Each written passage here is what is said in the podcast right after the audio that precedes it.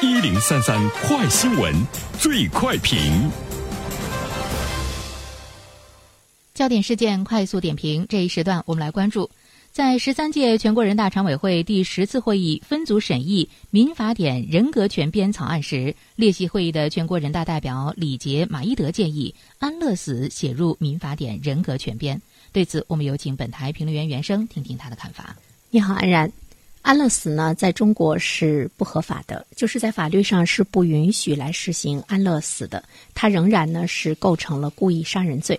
所以呢，我们看到马一德的建议呢，呃，希望能将呃这样的一些这个内容和理解能够呢写入进去。草案规定，自然人享有生命权，有权维护自己的生命安全和生命尊严，任何组织或者个人不得侵害他人的生命权。马一德建议，该条款增加关于安乐死的规定，条文设计如下：经过医学界界定，无法救治且无法减轻病痛的完全民事行为能力人，有权依法自主决定实施安乐死。任何组织或者是个人不得欺诈、利诱、胁迫自然人实施安乐死。自然人同意实施安乐死的意思呢，表示应该采取书面的形式，经过相关主管部门审核批准，有取得安乐死资质的医疗机构予以实施。自然人同意实施安乐死的意思，表示可以随时被撤销或者呢被撤回。那么，任何组织和个人应当依法严格执行安乐死。侵害他人人身权益以及人格安全的受害人及其近亲家属有权请求侵权人支付医疗费、呃丧葬费，还有精神损害赔偿等合理费用，构成犯罪的，依法呢追究刑事责任。马一德的这样一个建议，不知道是不是最终真的呃能够呢写入到我们的民法典人格权编？但是有人提出来，呃，我觉得这是一个进步。呃，在我们这样一个国家，对于安乐死的这样一个合法性，我个人觉得它的道路呢还是比较这个，呃，长久的。呃，但是在民众中，大家对安乐死是怎么看的呢？呃，我们看到了有关部门曾经对北京、上海、河北、广东等地进行调查。民间测评赞成安乐死的比率呢是很高。上海呢对两百名老人问卷中赞成安乐死的占到了百分之七十三。北京有百分之八十五以上的人认为安乐死是符合人道主义的，百分之八十的人认为国内可以实施安乐死。当然，我们说到的这样的一个比例呢，都是在上海、北京经济高度发达的地区，那么人们的这个观念还是呢比较先进的。那么相对于其他的地区来说，呃，这种广泛的意见。究竟呢是一个什么样的结论，我们还是不得而知。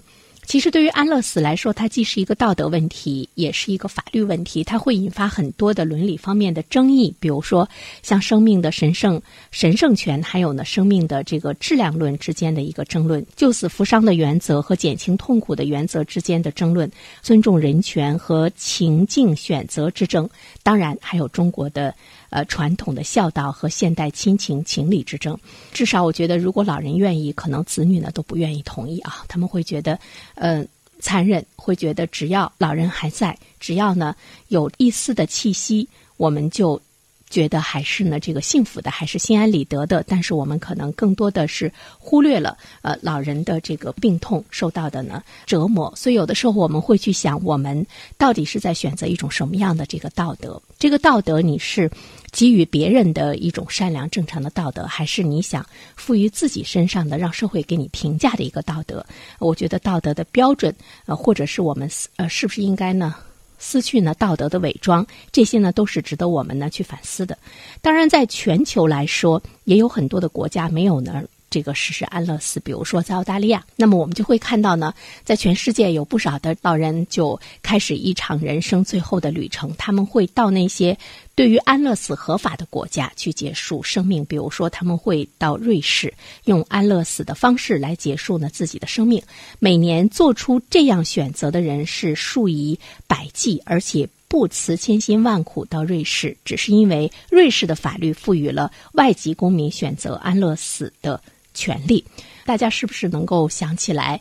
我们曾经有一条新闻：澳大利亚有一位非常杰出的植物学家和生态学家，呃，他在刚刚过完一百零四岁的生日宴上呢，他说：“我活得太久了，我已经准备好死去，我想结束生命。这个不是一件很。”悲伤的事情，如果我想结束我的生命，但是你们阻止的话，这呃这样的话呢，才会令人悲伤。